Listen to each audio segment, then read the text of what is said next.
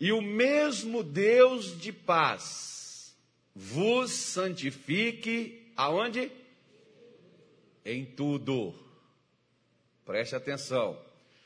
Todo vosso espírito, alma e corpo sejam plenamente conservados, irrepreensíveis, quer dizer, sem erro, a palavra irrepreensível é sem falha, sem defeito, até quando?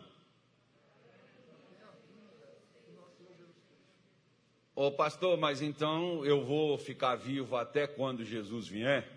Não. Pode ser que nós já fomos antes. Mas você deve ir, como eu, ou como qualquer outra pessoa, deve partir desta terra, aqui, por exemplo, onde nós estamos hoje, é a nossa, é o nosso vestibular para a gente ingressar na faculdade para fazer aquele curso que você precisa, que você quer se formar. Se você quer ser salvo, o mundo é o vestibular. E você precisa, como eu, como qualquer outro que deseja a salvação, nós precisamos nos conservar irrepreensíveis até o tempo de duração da nossa vida. Vai chegar um dia que Jesus vai voltar para o coletivo, para todo mundo, para a humanidade toda. Mas aquelas pessoas que ontem, como hoje, por exemplo, hoje já tem gente que já saiu desse mundo, já foi, já partiu. Do jeito que a pessoa estava, se ela estava cheia de erros, de defeitos, de pecados, ela foi embora do jeito que estava. Agora, se essa pessoa teve tempo para se corrigir, para se consertar, e essa pessoa não se consertou, não é um problema de Deus ou para Deus, é um problema para a própria pessoa. Lá no capítulo 2 do livro de Apocalipse, quando Deus fala à igreja de Tiatira, ele fala uma coisa, acho que o versículo é o 21, me parece, que ele diz assim: Dei-lhe tempo para que se arrependesse. A palavra arrepender é mudar. Deus deu tempo. Vamos supor, por exemplo, em 1992, 80, 80 e um pouquinho, eu comecei a ouvir o missionário falar de Deus, mas não levei a sério. 92 eu comecei a frequentar a igreja. Também no início não levava a sério. Eu só queria ser curado, abençoado, eu só queria resolver meus problemas. Mas depois, em agosto de 92, eu comecei a levar Deus a sério. E a partir de então, eu comecei a permitir ser educado pelas Escrituras Sagradas, corrigindo os meus erros. Todo mundo tem erros e defeitos, como todo mundo também tem qualidades. Basta a pessoa trabalhar elas. É o que a pessoa precisa fazer. Trabalhar as qualidades que tem para melhorar mais ainda e trabalhar os defeitos para poder se consertar. Tem gente que diz assim: eu nasci assim, eu sou assim, eu já vim para Jesus assim, não tem problema nenhum. Você pode ter vindo cheio de defeito na alma, cheio de defeito no espírito, cheio de defeito no seu corpo, porque o pecado, ele habita na pessoa nessas três partes. Por isso que às vezes muita gente, por exemplo, não entende. Pastor, eu não entendo. Fulano, meu pai, a minha mãe, meu irmão, meu filho, ele veio para a igreja, aceitou Jesus, se batizou. Mas ele tem umas coisas erradas que ele ainda anda fazendo. Por quê? Porque você aceita Jesus e reconhece Ele como seu Salvador no seu espírito. Mas a sua alma, ela precisa ser santificada. Enquanto a sua alma, a minha alma não for santificada, a gente vai continuar errando, confessando a crença em Deus, confessando Jesus como Salvador, mas vivendo como qualquer pecador. Por quê? Porque a alma precisa ser santificada. A palavra santificada é separada para Deus. Se a alma não for separada, para Deus, a pessoa reconhece Jesus como Salvador, mas não consegue controlar os seus desejos, não consegue controlar as suas vontades. Por incrível que pareça, eu estou dando uma, umas mensagens aqui para os obreiros, depois eu vou pregar para vocês, se Deus quiser. Depois eu, eu vou falar sobre isso, mas não agora. Mas, obreiro e pastor, eu tenho falado esses dias, por exemplo, acerca da santificação. Tem gente que às vezes pensa que a palavra santificar, ser santo, é ser aquela pessoa que não rouba, que não fala mal de ninguém, que não peca, que não falha. É aquela pessoa toda metódica, toda certinha. Esse é santo. Só que a pessoa pode ter todas essas coisas e ser o Satanás. Como assim? Qual é o pecado que Eva tinha lá no Éden? Nenhum. E o que que levou ela a pecar? É a mesma coisa que me leva e que leva você também a pecar. O quê? Insatisfação com o que Deus deu. Quando você pode não prostituir, não pecar. Mas se você for insatisfeito, como tem gente, por exemplo, é pastor, crente não pode fazer isso, crente não pode. Meu irmão, vai lá e faça essa praga. Porque para você não fazer, mas ter a vontade de fazer, você está fazendo do mesmo jeito. Por exemplo, Moisés disse assim para o povo de Israel: Não adulterarás. Jesus disse assim: Aquele que olhar para uma mulher com intenção impura, no seu coração já pecou contra ela. Moisés diz: Não adulterarás. Então Moisés dá a noção de que não adulterar é não cometer um ato físico com a outra pessoa. Jesus está dizendo: você não precisa cometer o ato para você pecar. Basta você fazer o quê? Olhar com intenção impura. Sabe aquelas coisas, por exemplo, que geralmente as mulheres mais. Não, as mulheres são as que mais reclamam disso em relação aos homens.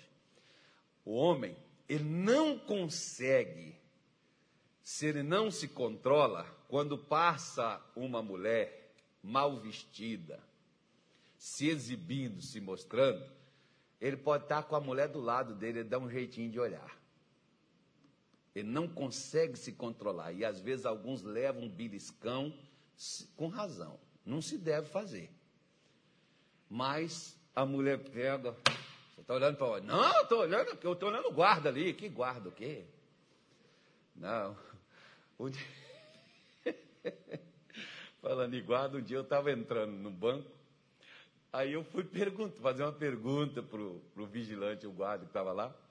E o cara passou por mim assim, saiu e ficou por lá de fora olhando. Eu falei, o que, que esse cara está olhando? Eu passei, quando eu olhei, eu falei, pô, cara, você, devia, você podia aqui levar um tiro. Se eu fosse um assaltante, eu já tinha até assaltado a gente e ido embora. E você está olhando o quê? Uma mulher que passou mal vestida. Não, não, moço, não estava. Mas você estava olhando o quê, pô? Não só tem a mulher correndo, passando aí na rua aí.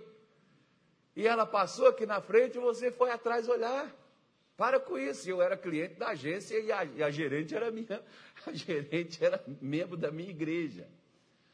Não, Falei, se conserta, porque da próxima vez eu falo com a fulana. Se eu pegar você de novo, nunca mais eu vi. Não, também, não, também talvez não passou mulher lá quando eu estava lá, né, irmão? Se já via eu já ficava cabreiro. Então, às vezes, a pessoa não consegue controlar. Como às vezes, por exemplo, tem aquelas pessoas que têm aquela explosão de raiva. Quem é que não tinha? Ontem, por exemplo, minha mulher estava fazendo um comentário comigo, ela disse assim: Você era assim. E eu vou ser sincera. Se eu conhecesse a palavra, eu não teria casado com você assim. Falei, nossa, eu devia ser um traste meu, né, irmão? Que coisa, doeu lá dentro da minha alma. Ainda bem que eu não era crente, que já pensou? É por isso que às vezes as pessoas falam assim, pastor, meu filho é da igreja, nasceu e foi criado na igreja. Filho, nós temos que ser recriados em Cristo Jesus. Efésios 2, versículo 10. Olha aí para você ver o que, que é que as escrituras sagradas dizem. É por isso que nós somos um espírito, moramos num corpo e temos uma alma. E essas três coisas nós temos que aprender a controlar. Não é Deus que vai fazer isso, quem vai fazer isso é você. Quem vai fazer isso sou eu.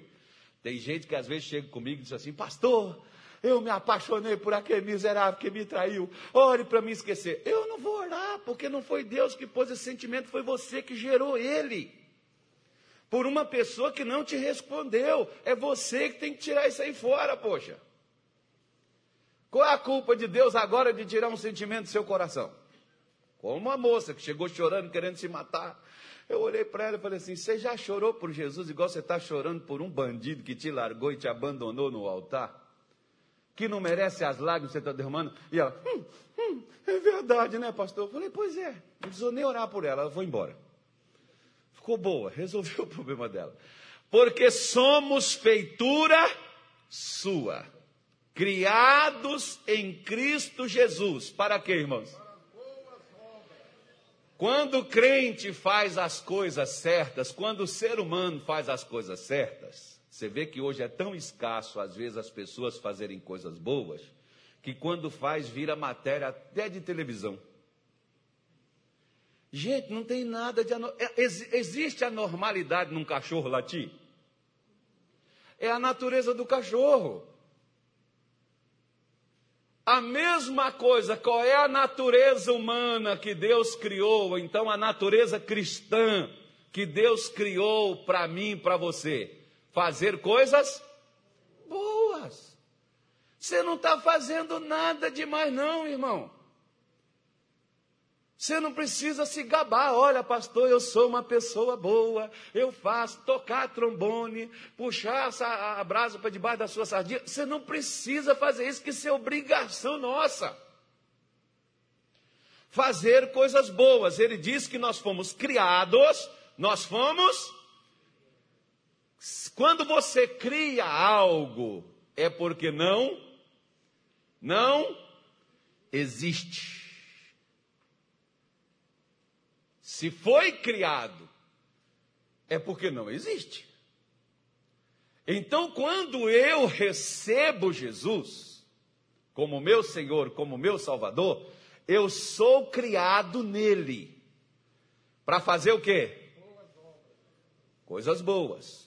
Ou boas obras, tanto faz. As quais Deus preparou. Para quê? Então, quando o ser humano faz coisa ruim, Deus fez você assim? O que que Deus fez para mim e para você poder andar e qualquer ser humano na, na face dessa terra? Deus criou o quê?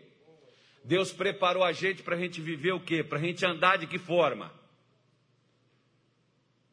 De que forma Deus nos preparou para andar? Para fazermos coisas boas. Agora abra a sua Bíblia lá em Gênesis capítulo 2. Já estou conversando, só estou colocando os alicerces. Vamos começar a fazer parede. Bora lá, Gênesis capítulo 2. Versículo 7, meu filho. Não vou nem abrir minha Bíblia aqui, que eu já estou com ela aberta aqui no coração.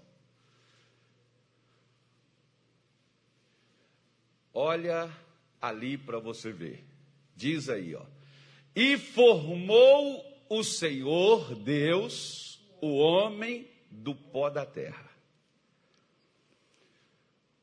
A forma aqui é a humana, do pó é o barro. Deus fez um boneco. Só é, é o corpo. Só que aquele corpo sem o fôlego, a palavra fôlego é espírito. Os judeus chamam de ruach, que é o sopro. Você soprou vida, o fôlego. O dia, por exemplo, que a gente não respirar mais, o que, que vai acontecer com o nosso corpo? Morre. O espírito saiu. Né? E diz aqui: soprou o Senhor Deus em seus narizes o fôlego da vida. E o homem foi feito o quê? O que, que o homem foi feito? Repita assim comigo: o homem foi feito alma vivente. Agora preste atenção. Deus pegou o homem, diz alguns historiadores, que existia 2.500 espécies de frutas no Éden, no jardim. Deus gosta. Meu pai, puxa vida, meu pai chegava num lugar, ele, a primeira coisa que ele plantava era fruta. Né, fazia, gostava de plantar laranja, mamão, limão, tudo que ele pudesse plantar no quintal de casa, ele plantava. E ali, Deus plantou o jardim, o pomar, criou ali, e alguns historiadores dizem que no mundo todo existe 2.500 espécies de frutas diferentes. De 2.499 o homem poderia comer. E Deus virou para o homem e disse assim: daquela árvore que está no meio do jardim, dela não comerás. Porque no dia que você comer, você, ou seja, quebrou a ligação, quebrou o elo entre Deus e o homem. Agora preste atenção. preste atenção no que eu vou te dizer. Tem gente que não vai entender, não. Principalmente os infernautas, que às vezes fica mexendo na internet, escutando outra coisa. Preste atenção. Se Deus criou o homem alma vivente, aonde passa a minha intenção, os desejos do meu coração, passa aonde? Na minha alma. Se Deus pôs, é por isso que tem gente, talvez você já escutou essa frase, ou talvez você mesmo já adotou ela na sua vida. O proibido é mais gostoso. Parece que surte um efeito contrário, irmão. Quando você fala para uma pessoa, não faz isso, parece que vira uma questão de fazer para ver o que, que é que dá.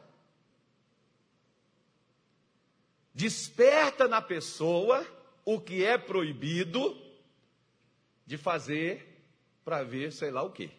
Não sei por que, que a gente tem essa coisa, não. Mas quando Deus fez o homem, Deus fez o homem com desejo. Mas Deus está ajustando o homem para que o homem controle o seu desejo. Ele podia comer ou ele podia optar por não comer. Porque se Deus, pastor, uma vez uma pessoa me fez essa pergunta: Pastor, se Deus sabia que havia possibilidade do homem comer a árvore, por que, que ele fez? Irmão, porque se Deus pegasse e fosse igual aos ditadores, Mussolini, como diz a história, Hitler, ou você faz o que ele quer, ou ele te mata, aí Deus não seria Deus, ele seria um ditador. Porque ele não te dá a opção de você ser você. Você não é original.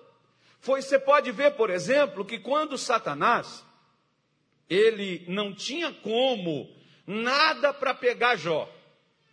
O próprio Deus está assinando o currículo de Jó e Deus está dizendo: Jó era um homem reto, sincero, íntegro, temente a Deus e se desviava do mal. Ou seja, o cara não tinha como o cara errar. E é Deus que está falando, não é Jó. O dia que Deus falar isso de mim e de você, nós estamos bem.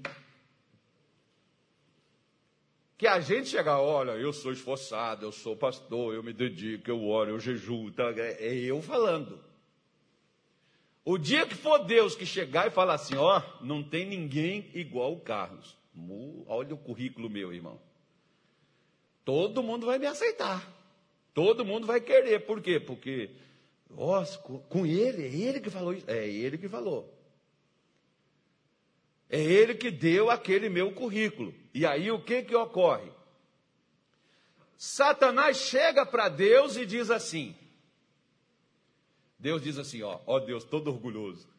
Viste o meu servo Jó? Homem temente, reto, íntegro e se desvia do mal. Sabe o que Satanás fez? Claro, o Senhor cercou a casa dele, cercou ele, tudo que ele tem. Quem é que não vai ser reto, sincero, íntegro, se é todo guardadinho, protegidozinho, se é o filhinho do papai? Dá ele aqui na minha mão, deixa ele aqui comigo, e o Senhor vai ver se ele não volta e blasfema de ti na tua face. Deus disse: Pois bem, o que ele tem está na tua mão. Somente não toque na sua alma. Porque Satanás poderia matar Jó se ele pudesse tocar na alma. Se ele matasse Jó, Jó não tinha poder de escolha. Você está me entendendo, sim ou não? Deus está dizendo para ele: não, você pode tirar o que ele tem. Somente na alma dele você não vai mexer. Eu quero que ele escolha, mesmo perdendo tudo, se ele fica comigo ou não. É por isso que hoje o tipo de evangelho que muitos crentes acreditam, se eles não tiverem vitória sobre vitória, bênção sobre bênção, eles não acreditam em Deus, porque hoje você não pode perder nada. Se hoje Satanás reivindicar de Deus, de tocar nas nossas vidas, ele vai fazer muitos, como muitos já fizeram, ele tem uma grande possibilidade de nos levar a também blasfemar na face de Deus. Porque tudo que o diabo quer, irmão, não é só tirar o que a gente tem, é fazer você atribuir a Deus as desgraças que acontecem com você por causa de suas escolhas. Porque tudo que acontece comigo ou contigo é fruto de escolhas que nós fazemos. Quando você pega a sua Bíblia e Deuteronômio 30, 19, ele diz: Eis que hoje eu tomo os céus e a terra como testemunha contra ti, de que tenho te proposto a vida e a morte, a bênção e a maldição. Escolhe, pois, a vida para que vivas tu e a tua semente depois de ti. Ou seja, a minha escolha afeta até a minha descendência. Por isso, Deus deu ao homem o poder de escolha e quem decide sou eu. Mas Satanás quer que eu culpe Deus das escolhas erradas que eu faço e eu atribua a Ele, quando eu errar, a sua falha. Lembra, por exemplo, quando Deus chegou e disse assim: Adão, o que fizeste? Você comeu da, do fruto da árvore que eu te disse para não comer? O que que Adão respondeu para Deus?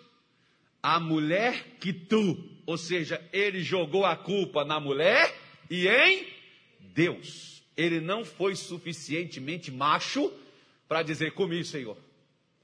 Assumiu o seu erro, ainda que tivesse punição para aquilo. Por que, que o ser humano tem dificuldade de admitir suas falhas? E a pessoa sempre, ó, oh, pastor, é, a pessoa quer sempre justificar o que ela fez, o que é injustificável. Você vai, mas por que, que você matou? Matei porque eu não tinha o que comer. E eu fui roubar, e ele foi e veio contra mim, matei ele. Mas por que, que foi roubar? É mais ou menos assim, a pessoa quer sempre dar uma desculpa do porquê ela ter agido de uma forma errada. E assim você pode ver, por exemplo, que Satanás conseguiu levar o primeiro homem, Adão, o homem ali, a pecar contra Deus e atribuir a Deus uma decisão que ele próprio tomou. Porque Deus fez o homem com desejo. O homem poderia, tanto é que a Bíblia diz que Eva, quando viu o fruto, principalmente mulher, nossa, o desejo de mulher, irmão.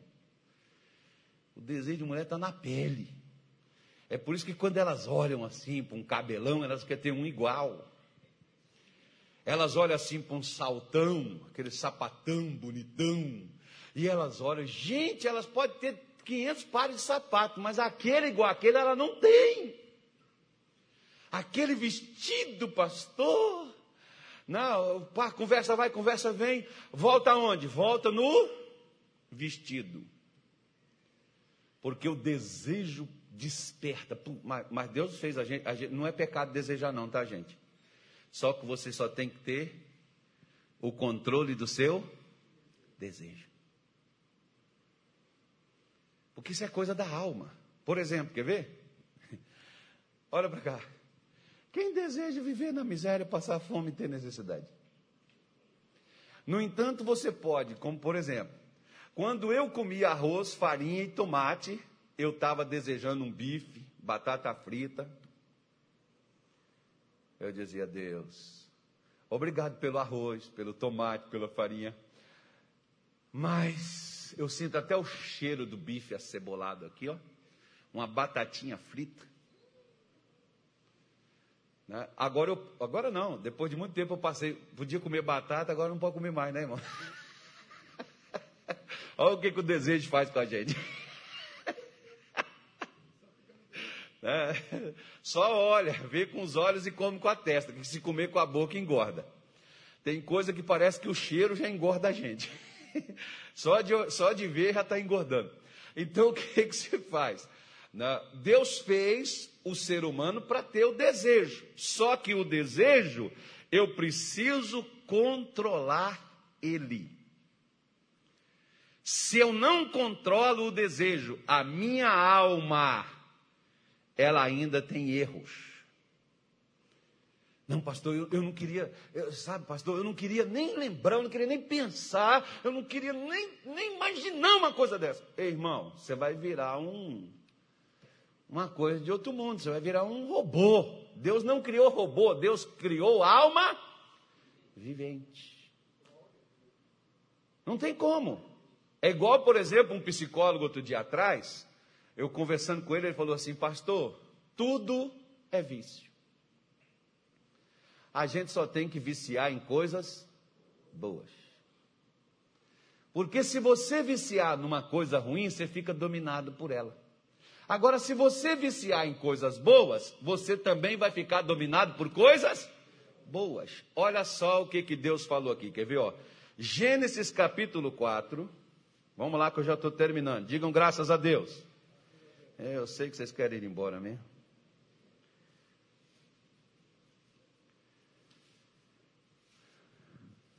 Posso ler? Posso? Já acharam? Falei o versículo não? Versículo 5.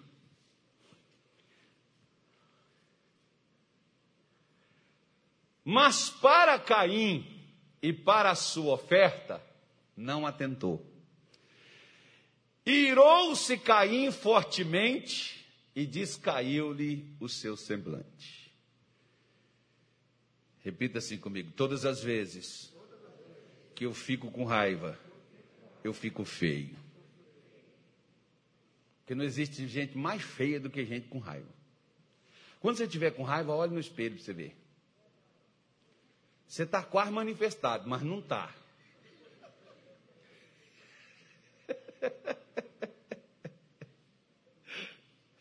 É só porque você não conseguiu controlar uma ofensa que alguém te fez.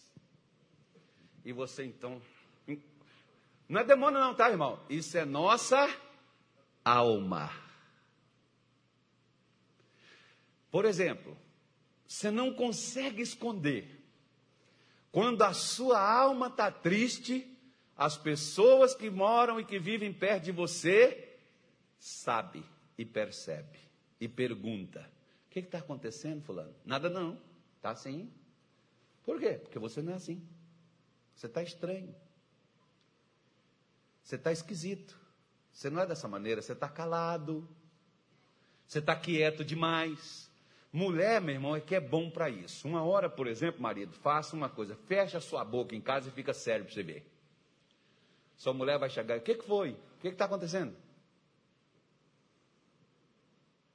O que está pegando? Nada não.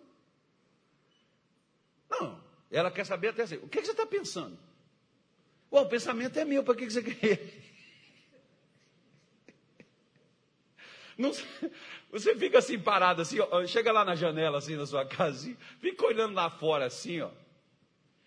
A pessoa vai chegar. Pô, o que você está vendo? Continua lá, não fala nada não. Você está tá olhando para quê? Ah, você pode não estar tá olhando para nada, você pode estar tá olhando infinito, assim, ó. olhando a fumaça de Cuiabá. Aí, aí eu vou ficar preocupado para saber o que, é que você está pensando, para onde você está olhando, o que o que está se passando. Você está meio estranho, você está esquisito. Porque a sua alma, ela mexe no seu corpo. Assim como você está alegre. Você, você anda até assim, ó. Quer ver? Claro que você não vai fazer isso, né, irmão? Mas você que é casado pode falar isso com a sua mulher. Faz um elogio nela, ela quase tropeça. Gente, tem hora que eu falo assim: gente do céu, tem um avião no meu aeroporto. Rapaz, a mulher quase cai do salto, só não cai porque está em cima. Não, porque a, a, a, mulher, a mulher, por exemplo, ela gosta de receber elogios e ela se sente bem. Por isso que eu elogio a minha, para sem vergonha não elogiar ela na rua. E quando elogiar, ela sabe qual é que é o sincero. O da rua é interesseiro, mas o meu é real e verdadeiro. Irmão? E quando eu não elogio, ela diz assim: tem tempo que você não fala isso comigo. E eu digo para ela: você é dependente. Eu viciei você, agora tem que sustentar seus vícios. Então, se você viciar, sustenta. Porque ela vai dizer, fala assim: você não me disse ainda que você me ama. Tem que falar todo dia, irmão. Tem que ter uma autoafirmação. Né, para se sentir assim tranquila, realmente ele me ama. E de vez em quando dá um presente para falar assim: lembrei de você. Faz mal nenhum. Né, melhora. Se você tem condição de dar um diamante, dá, que ela vai sorrir demais. Dá ouro, se não tiver, dá lata mesmo. O importante é lembrar. Uma vez, dia dos namorados, eu fui resolver um problema, a doutora Odília, pastor, só tenho que ir lá resolver esse negócio. Eu viajei. Final do dia que eu terminei de resolver tudo, e falei, agora eu vou pegar um voo, tinha 40 minutos para mim chegar no aeroporto. Eu falei, meu Deus, eu vou chegar em casa de mão abanando, não posso. Chegando assim na papelaria, estava fechando. Eu falei, moça, hum, deixa eu entrar, por favor. Pelo amor de Deus. Olhei para um canto, olhei para o outro. Só vi dois cachorrinhos de pelúcia, com um coraçãozinho amarrado na boca do outro e dizendo assim, I love you. Eu falei, vai esse mesmo. É esse mesmo. Peguei aquele cachorrinho, sem graça, botei, faz um embrulho para mim, botou no presente. Paguei, fui embora, peguei o avião, fui embora, cheguei em casa, todo sem graça. Esperei, me preparei para me entrar para o banheiro, para não ver a face dela abrindo o banheiro, abrindo. né? Vou tomar meu banho. Entreguei para ela, saí, pô, foi, ó, falei, ó, eu só pude ver isso aqui hoje, amanhã eu compro uma coisa melhor para você. Fui para o banheiro tomar banho. Quando eu voltei, irmão, a mulher estava lá chorando. Eu falei, Jesus, amado, olha a desgraça que eu fui fazer. A lágrima caindo dos olhos você nunca me deu um presente que eu gostei tanto igual esse. Eu falei, Senhor, não entendo mulher mesmo. Agora, agora essa, enquanto eu estou me matando, que não, não, não é nada, poxa, a mulher está dizendo que coisa mais linda. Olhava para o cachorrinho e falava, então vou aproveitar nós dois. Não, I love you. né? dois cachorros. Então, então quando, você, quando você pega, por exemplo, a sua alma, ela reflete no seu corpo o que você tem dentro.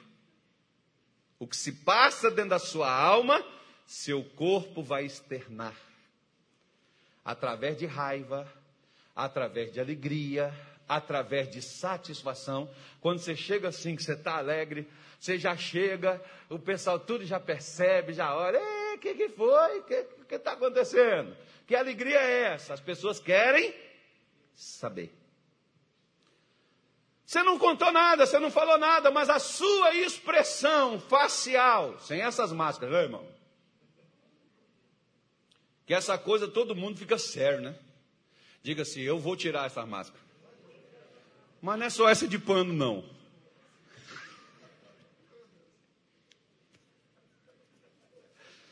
Tira tudo, irmão.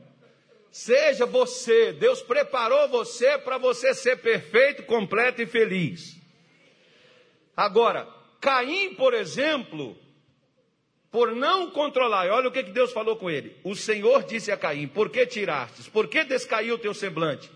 Se fizeres bem, não haverá aceitação para ti, e se não fizeres bem, o pecado jaz aonde?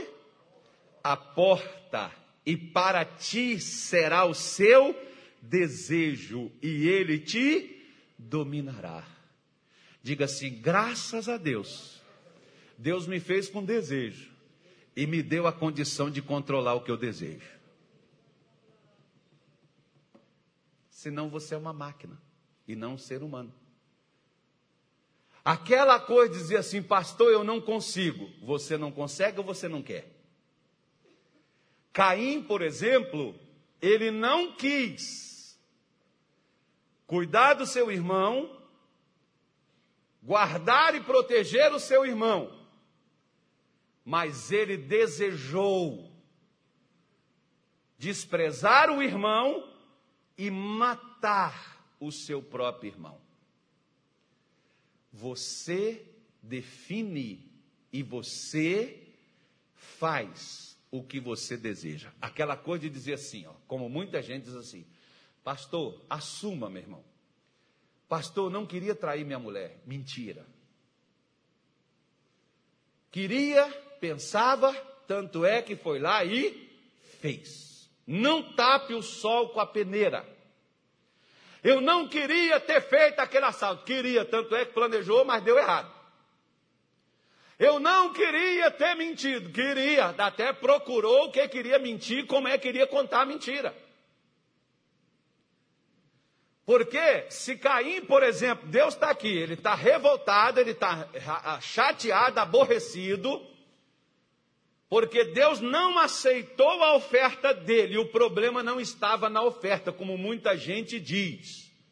Ah, porque Caim foi dar mato para Deus. Não, meu irmão, não era questão de ser mato. O problema, se você pegar, por exemplo, acho que, acho que é Marcos capítulo 12, que fala da oferta da viúva pobre, o problema não é a quantidade do que você oferece para Deus, é a qualidade do que você oferece. Por quê? O Senhor Jesus disse assim: se você for no altar levar a sua oferta, e você se lembrar que você tem alguma coisa contra o seu irmão, vá no altar, entregue a sua oferta e volta e reconcilia com teu irmão, porque a sua oferta só será aceita quando você fizer as pazes com quem você está brigado. Diga assim comigo: é por isso que tem crente que é fiel nas ofertas, mas não prospera. Eles não têm problema em dar para Deus. Eles têm problema em dar para o seu semelhante, às vezes até o perdão. Pastor, eu sei o que eu passei. Eu sei a humilhação que eu sofri. Eu sei a raiva que esse camarada me fez. Eu, eu que sofri, pastor, o agravo. Não foi o senhor. Pimenta só arde nos olhos dos outros, né, pastor? Querido, não importa o que os outros fizeram conosco. O que importa é o que, que nós vamos fazer com eles. Porque o que você faz é o seu desejo, é a sua impressão digital que você põe no que você faz. Eu, por exemplo, fiquei um tempão desempregado, eu estava na igreja, eu orava, pedia para Deus, eu não, não conseguia. Por quê? Chateado com a minha sogra. Fica, irmão. Mas a pessoa não conhece minha sogra, minha sogra é uma cobra. E você é o quê? Ah, mas todo mundo, pastor, todo mundo tem. Nós temos que controlar. Deus está dizendo, ô, ô, ô, ô Caim, eu fiz o homem para desejar. Mas o homem tem que controlar o desejo que eu coloquei nele. Porque se você desejar o que não presta, o que não presta é o que vai acontecer na sua vida, porque você dará vazão a isso. Eu, eu fiz o homem com desejo de ser pessoa boa, gente legal, gente fina, e se o seu desejo é esse, independente do que as pessoas te cercam, elas são, você não será igual elas, porque as pessoas alegam assim: mas, pastor, não tem ninguém mais assim. Pastor, nem na igreja mais a gente vê pessoas, pastor, fazendo as coisas certas. Você vai pautar a sua vida pelo que Deus te diz ou pelo que as pessoas são. Aí você vai ser igual a elas. O que Deus diz para Caim, o desejo está dentro de você. Eu posso, você pega, por exemplo, quando Paulo diz assim, tem crente que diz assim, eu não pode nem pensar uma coisa dessa. Mas Paulo diz assim, quer ver? Ó? Vamos lá. Efésios capítulo de número 5, eu acho que seja. Nem me lembro mais. Mas deve ser. Cinco não, perdão, é quatro, tá, irmão? Eu acho que é 26. Diz assim, ó.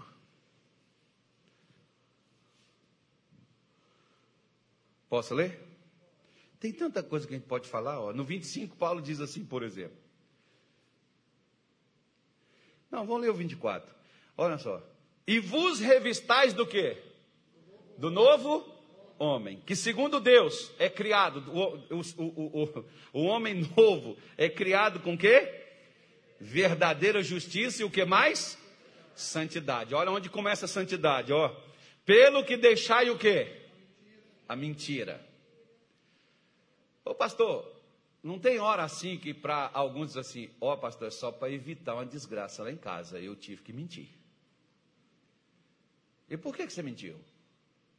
Não, para evitar um problema. Não, irmão. É porque veio o desejo de mentir. Ô pastor, eu sou, tem uns irmãos que chegam comigo e chegam quase surtando. Pastor, eu sou crente, eu não posso estar pensando, ei, psiu, psiu. você não é um androide, você é humano. É por isso que é humano. Você vai pensar, você vai sentir, mas Deus está dizendo, controla. Controla seu desejo, controla sua vontade. Ao invés de você ser responsável e dizer assim: não, eu não sei como fazer isso. Fazendo, na prática, porque ele diz: deixai a mentira e falai a verdade, cada um com o seu próprio, porque somos membros uns dos outros. Você consegue mentir para você mesmo? Se você não consegue mentir para você, por que consegue mentir para os outros? Porque vem a vontade de enganar a pessoa, o desejo de enganar a pessoa, de passar a pessoa para trás. Por isso que a pessoa mente. E Paulo está dizendo: ó, vocês é um corpo só, você não tem como mentir para você. Então, se você não tem como mentir para você, não minta para os outros. Aí ele diz assim: ó, irai-vos Olha para mim. Quem aqui já é crente há mais de um ano? Mais de um ano. Um ano. Levanta a mão direita assim. Levanta a mão. Não é pegadinha, não, irmão. Mais de um ano você é crente. Você aceitou Jesus de coração e você ama Deus. Mais de um ano. Dentro desse um ano, você já ficou irado? Ué, mas não era, você é crente. Como é que você Como é que você, sendo crente, fica irado, irmão? E pastor, eu até falei, Jesus me segura, senão eu mato esse cara.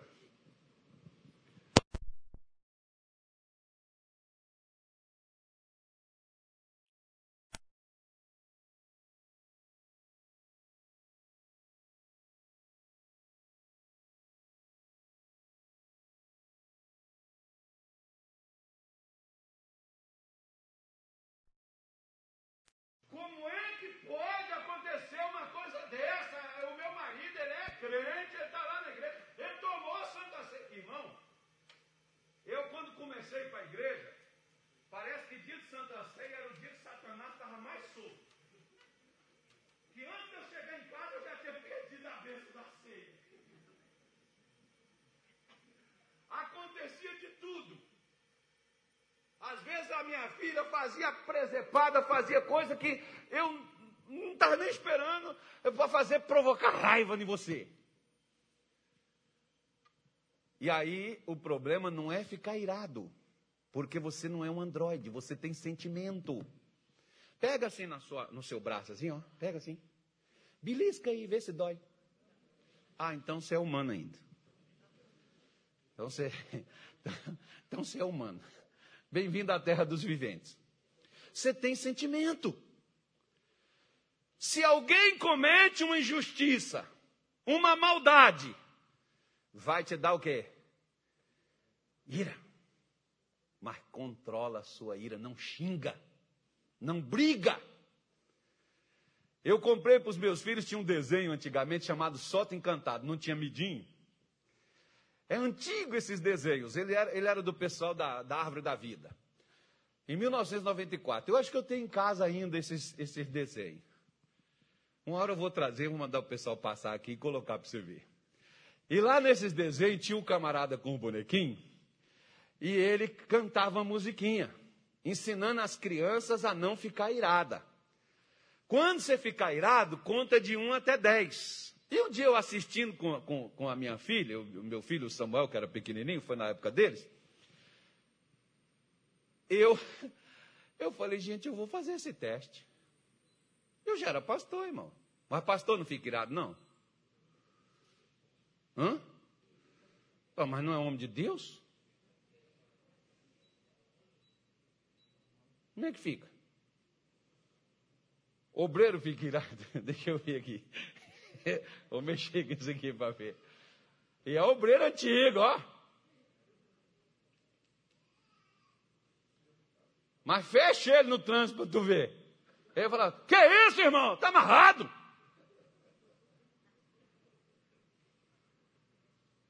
Que as pessoas, às vezes, irmão, faz as coisas com você e acha que você não tem sentimento, não. E aí, Paulo está dizendo: irai-vos, mas não pequeis. A ira, como desejo, é um sentimento que vem. Controle-o. Você pode controlar a sua alma animal. Você imagina, eu fico assim, eu olho para aquilo assim, irmão. Eu tenho uma inveja daquilo, sabe? Você viu os caras pegaram Jesus, bateram, cuspiram, e, e ele é o dono do universo. Ele disse para Pedro: guarda, embainha a tua espada. Não sabia você que eu posso rogar ao Pai e ele me manda mais de 12 legiões de anjos. Uma vez Deus mandou um anjo, morreu 185 mil soldados. Você imagine uma legião de anjos que Jesus deu a possibilidade, são 6 mil anjos o estrago que esses anjos fariam na humanidade. E os caras batem e dizem assim: Tu não és profeta, profetiza agora quem é que bateu em você. Oh, rapaz, eu fico assim: Deus, o senhor sabe onde é que tem que bater, né? Você sendo o dono, você tendo o comando, e só bastava você dar a senha. Igual aquela maleta que o presidente dos Estados Unidos carrega, né? Só acionar o botãozinho e mandar o outro acionar o outro, outro acionar o outro, pum, pum, pum, bum, estourou tudo. E Jesus era esse. O cara bate, cospe, debocha, zomba, pega ele, crucifica e de, é filho de Deus, desce daí. E ele está lá e na sua na sua morte, esvairindo seu sangue, ele sabendo que iria morrer, ele olha para aquela galera toda e diz assim: Pai, perdoa eles. Eles não sabem o que faz. Porque até a dor Jesus controlou. Imagine você, a dor de a noite toda você apanhar, preso, não beber água, não comer. Jesus foi o único preso que até onde tem pena de morte, o preso tem o um último desejo, qual prato de comida. Outro dia eu estava até vendo essa matéria nos Estados Unidos, os caras até limitando o valor, que o cara já vai morrer mesmo, para que gastar tanto dinheiro? Então, limitando lá em dólar o que, o camarada pode pedir na última refeição. Que é realizar o desejo que o camarada tem de comer. Aí você vê Jesus, por exemplo, foi tirado seus direitos, e ele era o dono do universo, ele foi zombado, desprezado, maltratado, surrado, esquecido, zombado, e ele podia falar assim: Senhor, desce só meia dúzia de anjos, não precisa, não precisa mandar uma legião, não. Era só ele abrir a boca. Mas Pedro diz assim: como uma ovelha muda foi levada ao matador e não abriu a sua boca. Porque Jesus estava controlando a sua reação.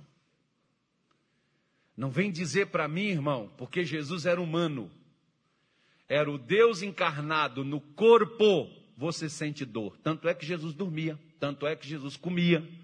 Tanto é que Jesus, depois de 40 dias, o que, que a Bíblia diz que ele teve? Fome. Se ele fosse só divino, Deus precisa comer? Não. Mas quando você está no seu corpo, você tem a sua alma você tem desejos, você tem vontades. Quando você está no seu espírito, você sabe a realidade do que você passa. O que, que eu preciso fazer, pastor? Controlar. Não é o que você faz, é o que os outros fazem com você. Nós não precisamos controlar o que nós fazemos, mas o que os outros fazem conosco, porque o nosso perigo é os outros.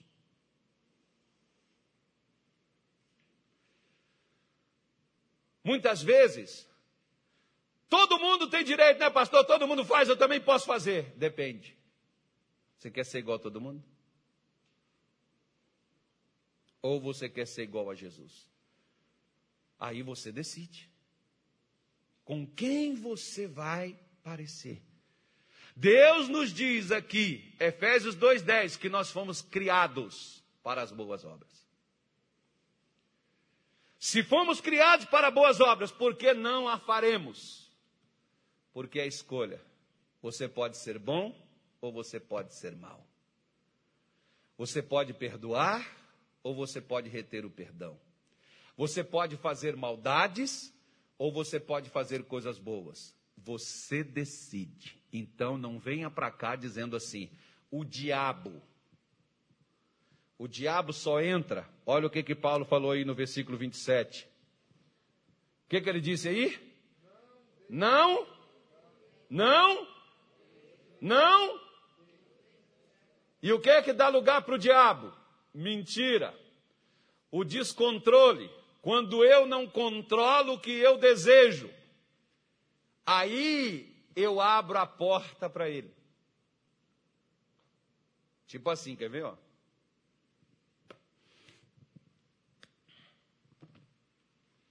Davi não era um homem segundo o coração de Deus? Sim ou não? Ok. Mas por que, que quando ele viu Batseba tomando banho na fonte, por que, que ele desejou ela? Hã? Porque ele não era castrado, irmão.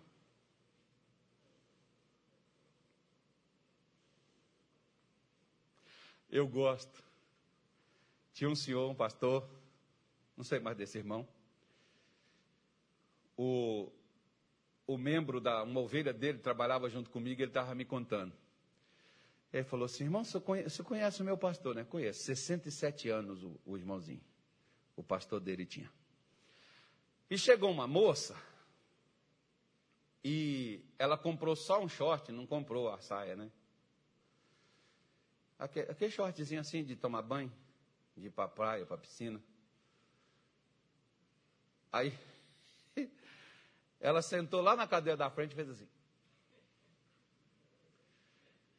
E o pastor estava pregando, e não tinha jeito, irmão. De hora, de vez em quando, os olhos dele iam passar onde? E quando passava na menina, o que, que o pastor sentia? Que é isso, está amarrado, isso é demônio, isso é carnalidade. Não, filho. Deus criou a pessoa com desejo. Você só tem que ter o desejo na pessoa certa, no momento certo. A sunamita, por exemplo, ela faz, uma, ela faz um pedido e ela diz assim: Não desperte o meu amor antes do tempo. Eu falo sempre com jovens, quer ver? Se você é macho, quando o menino pega aqui, alguém já foi falar comigo sobre namoro? Não. O dia que você for, eu vou te perguntar isso. Você pega, você pega uma moça, pega um rapaz, e os dois querem namorar. Se eles querem namorar, é porque a menina é fêmea e o cara é macho. Agora, pega e vai pegar no seio, vai pegar nas pernas, vai dar aquele beijo de novela, vai cair em pecado. Por quê? Porque não é gay.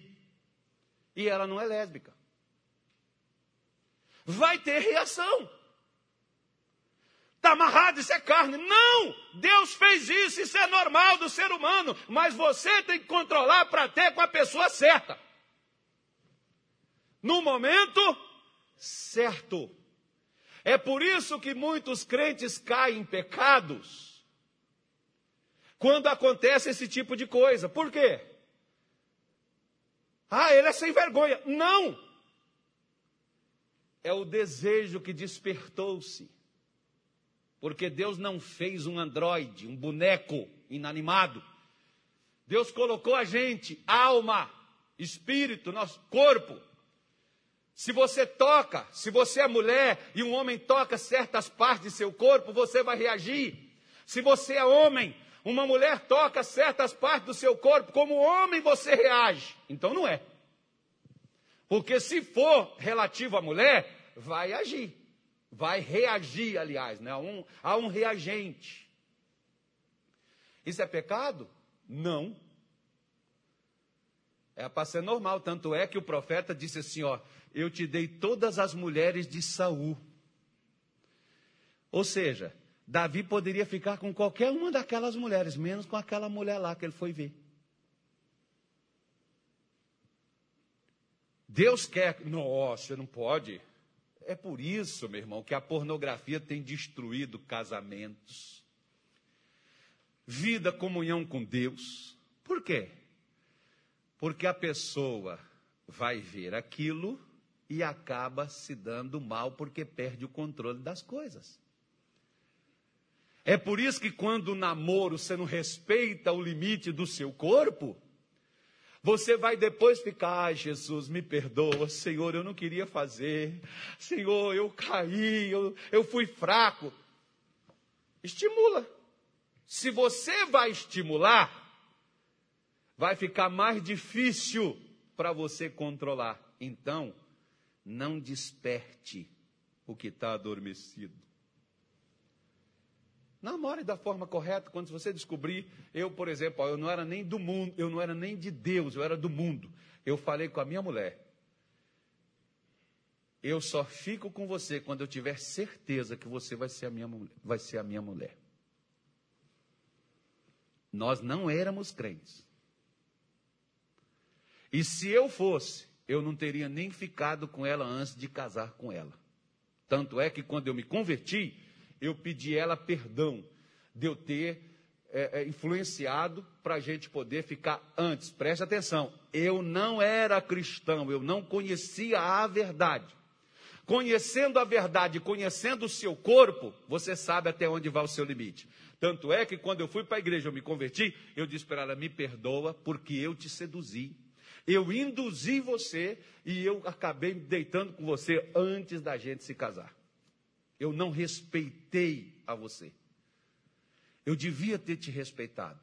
Assim como eu devia ter respeitado o Espírito de Deus, embora eu não era um cristão, mas desde o ventre da minha mãe, Deus me conheceu e Deus me criou para fazer coisas boas. Não era para fazer aquilo, mas eu fiz. Fiz por quê? Porque a mulher era bonita. Ainda é ainda, mulherão. Mexeu e mexe. Se você despertar antes da hora, vai mexer. Não desperte o amor antes do tempo. É por isso que muitos caem. Assim como Deus disse para Eva, quando Deus diz não prostitua, Deus não está privando a gente de um pecado. Deus está privando a gente de um sofrimento. Porque depois fica a culpa na sua alma. Depois você fica irado, igual Caim, chateado falhei, errei, pequei. Não era para mim ter feito, eu fiz. Aí já vem o medo, aí já vem o aborrecimento.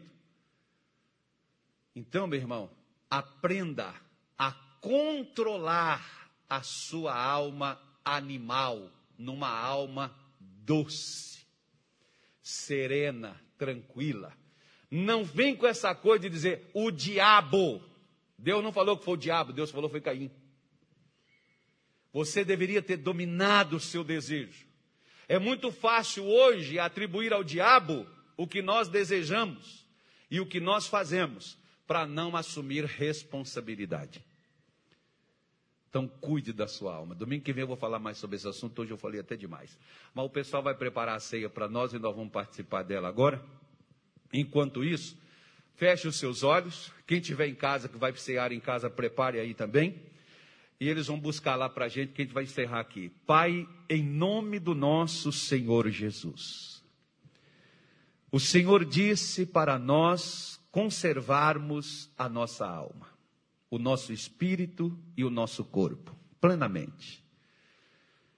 Ó Deus, nos ajude, para gente não, para nós não fazermos como muitos homens no passado fizeram.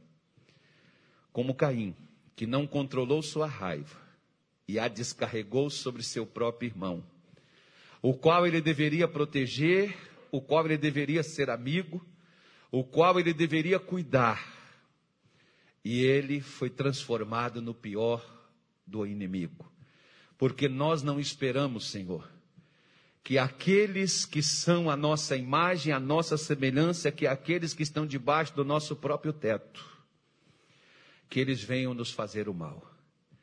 E às vezes, meu Deus, muitos que aqui estão, um dia sofreram, ou estão sofrendo dentro das suas vidas, decepções e frustrações, de onde eles não esperavam que viesse, e veio do marido que deveria amar a sua esposa e cuidar dela como o Senhor cuida da igreja, da mulher que deveria amar o marido e respeitá-lo.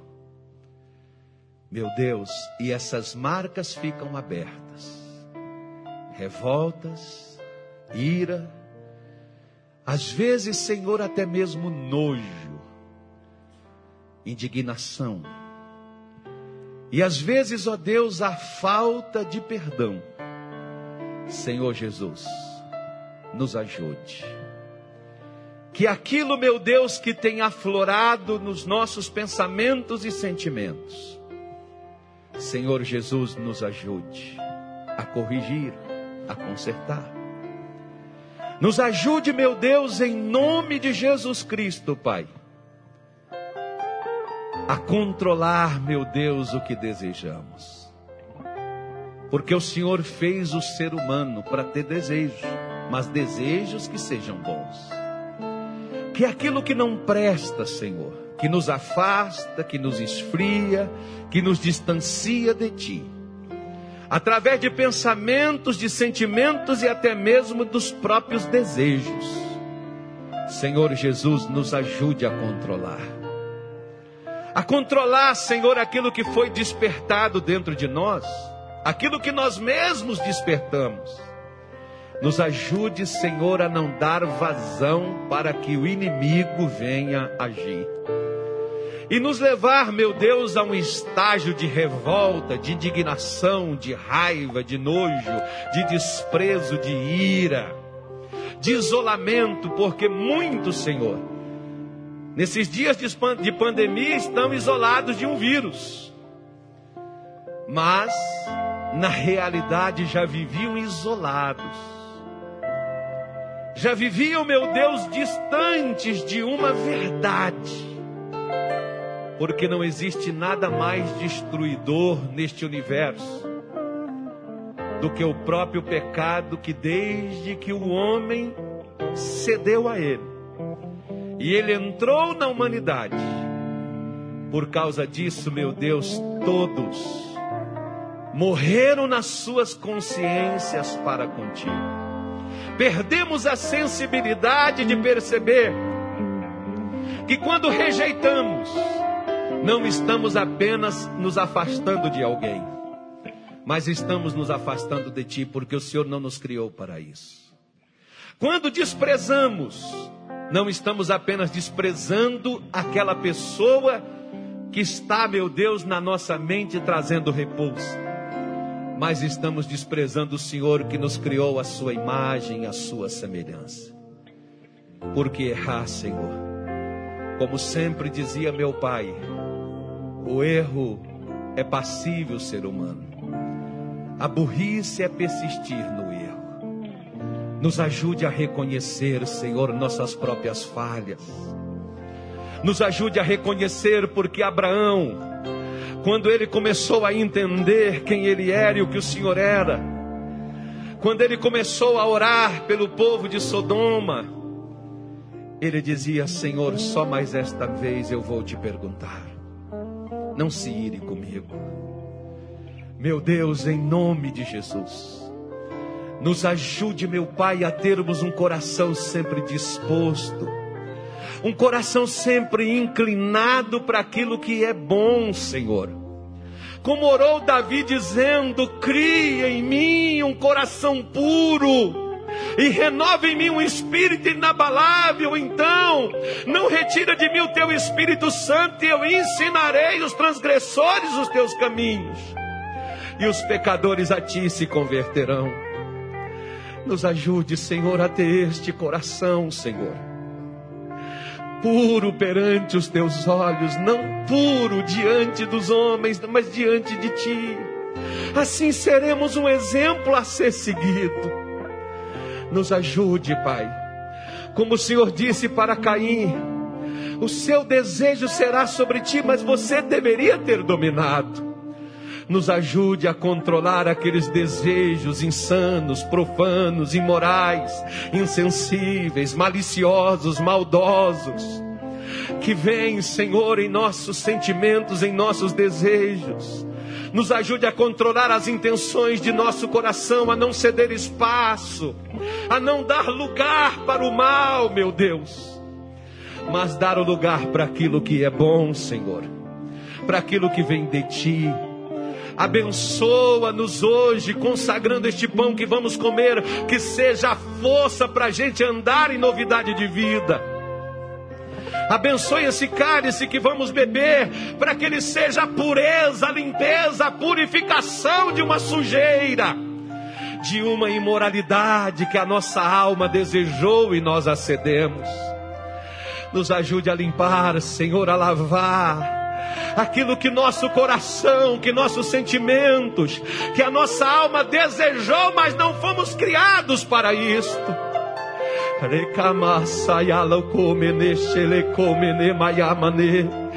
Lava-nos completamente. Pede para Jesus te lavar hoje, minha irmã. Você foi criado para coisas boas. Pede para Jesus limpar o seu coração nesta manhã. Você veio para ter comunhão com Deus. Deseja isso. Queira isso. mais do que as coisas que um dia você desejou na vida. Davi dizia: A minha alma tem sede do Deus vivo. Quando eu irei a ti? Quando tu virás a mim? Senhor, prepare o nosso coração, prepare a nossa alma, meu Deus, e abençoa, meu Pai, o teu povo, nesta manhã de hoje, para que não sejamos condenados ao comer e ao beber, mas sejamos abençoados, ó Deus. Que seja um remédio para o doente, que seja força para o fraco, que seja pureza para o sujo.